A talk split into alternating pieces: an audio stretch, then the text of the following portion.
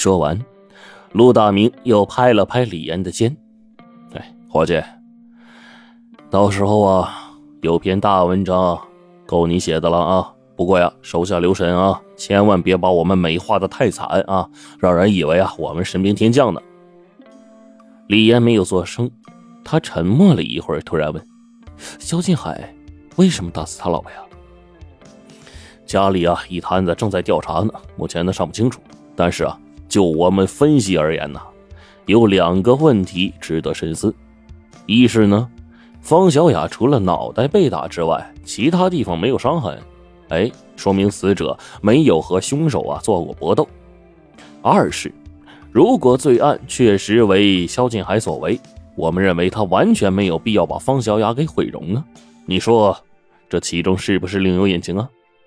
但是不管怎么样啊，抓捕肖劲海回来就是破案的关键。李岩点了点头，嗯，有道理。这回我又可以深入采访一下了。记得啊，你可不能妨碍我们破案啊！告别陆大明，回到家，李岩总是觉得心里不踏实，躺在床上一夜都睡不着觉。萧劲海在广州街头的英勇表现，怎么看他也不是一个十恶不赦的杀人犯呢？这个情节如果是道听途说的，李岩也许还不相信。但是这回他是亲眼所见，凭着他记者的高度警觉和敏锐的洞察力，他一眼就可以判断萧劲海是一个善良的人。可现实，李岩决定第二天。去萧劲海的家里，先了解一下萧劲海的情况。次日清晨，李岩就赶到萧劲海家里。萧劲海的父母都是六十多岁的人了，只有萧劲海这么一个独生儿子。经过萧劲海杀人这么一闹，两位老人都哭红了眼睛，整个人差点要垮了下来。听李岩一说，来了解一下萧劲海的情况，老人以为他是公安局的，竟然扑通一声。双双跪倒在李岩的跟前。我家金海呀，脾气是大了些呀，可是他绝对不会杀人的。李岩赶紧将两位老人扶起来，言明自己记者的身份。大伯大婶，我是金海的朋友。现在啊，金海出了大事，我是来看看你们的。至于金海到底杀没杀人，公安局会查清楚的。两位老人沉默了一会儿。浑浊的老泪又刷刷的流了下来，他们一边哭一边告诉李岩说：“金海啊，和他一样，都是善良之人。由于工厂效益不好，去年金海和小雅双双下了岗。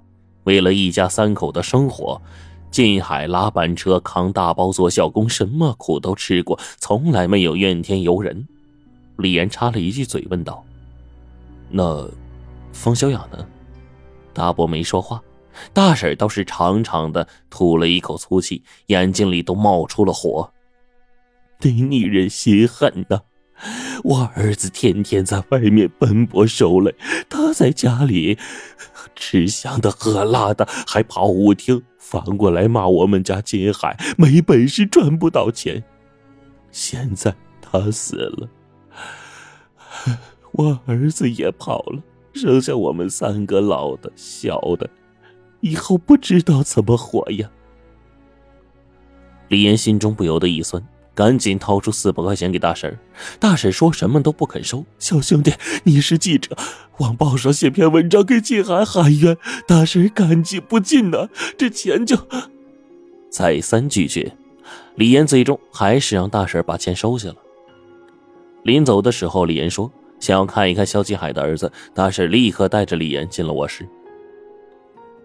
肖劲海的儿子叫潇潇，只有五岁，刚从睡梦中醒来。也许是太过年幼的缘故，还不太懂得失去父母的伤痛。一见李安来到床前，潇潇啊毫不惊慌，睁着一双大眼睛就问：“叔叔，你是来找我爸爸的吗？他去外面打工了，等他回来，我就告诉他说你来找过他，好吗？”李岩听着，双眼竟然湿了。辞别萧劲海的父母，李岩又去家属区啊转了一圈，分别找了一些年岁大的人问了一下萧劲海的情况，结果都是大同小异的，说萧劲海忠厚善良，绝对不会干出伤天害理的罪恶事来。这一调查，李岩进一步的坚定了肖继海不可能杀人的观点。即便是方小雅真的是他打死的，那肯定是一时失手所致。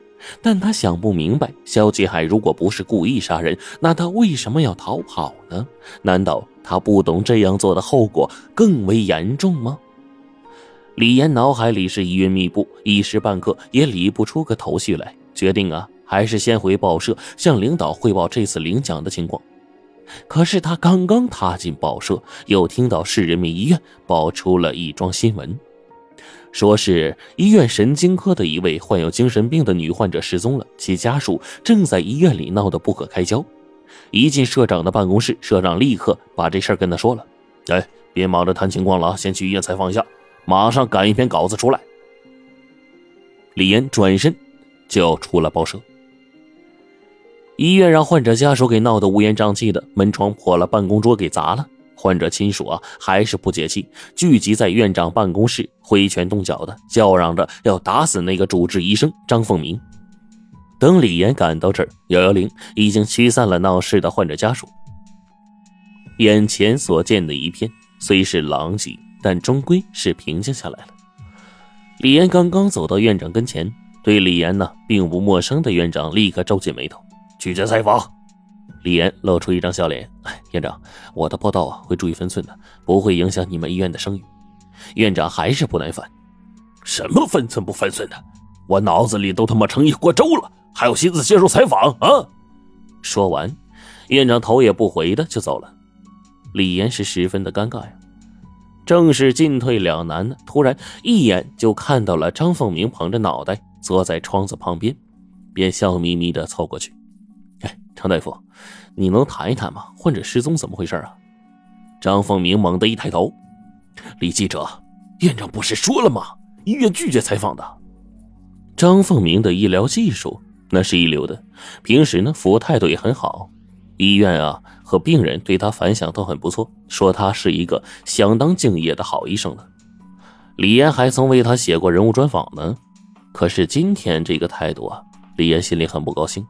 绷着个脸就走出了院长办公室，一出大门，他就看到那些闹事的患者家属啊，还候在地坪上没走呢。李岩眼睛一亮，赶紧走上去，向那些怒气冲天的患者亲属表明自己的记者身份，说他呀很想听一听他们的反应。患者亲属呼啦一下就围在了李岩的跟前。患者失踪的情况啊，一下就了解清楚了。原来呢。患者已经在医院里住了十天，由患者妹妹在这陪护。三号那天早上，患者妹妹一觉醒来，却发现姐姐不见了。妹妹急了，寻遍整个医院也不见姐姐的影子。妹妹就害怕了，赶紧跑回家里喊来了亲属，与医院进行交涉。医院说，精神病人走失的情况呢，以前也会发生，但只要是归其亲属陪护的医院，是一概不承担任何责任。患者亲属不服气啊，闹了几天，终归是怒不可遏，采取了过激的行动。李岩脑子里禁不住的嗡的响了一下，三号和方小雅被打死是同一天呢，这是多么奇妙的巧合呀！李岩顾不上多想，拔腿又朝公安局跑去了。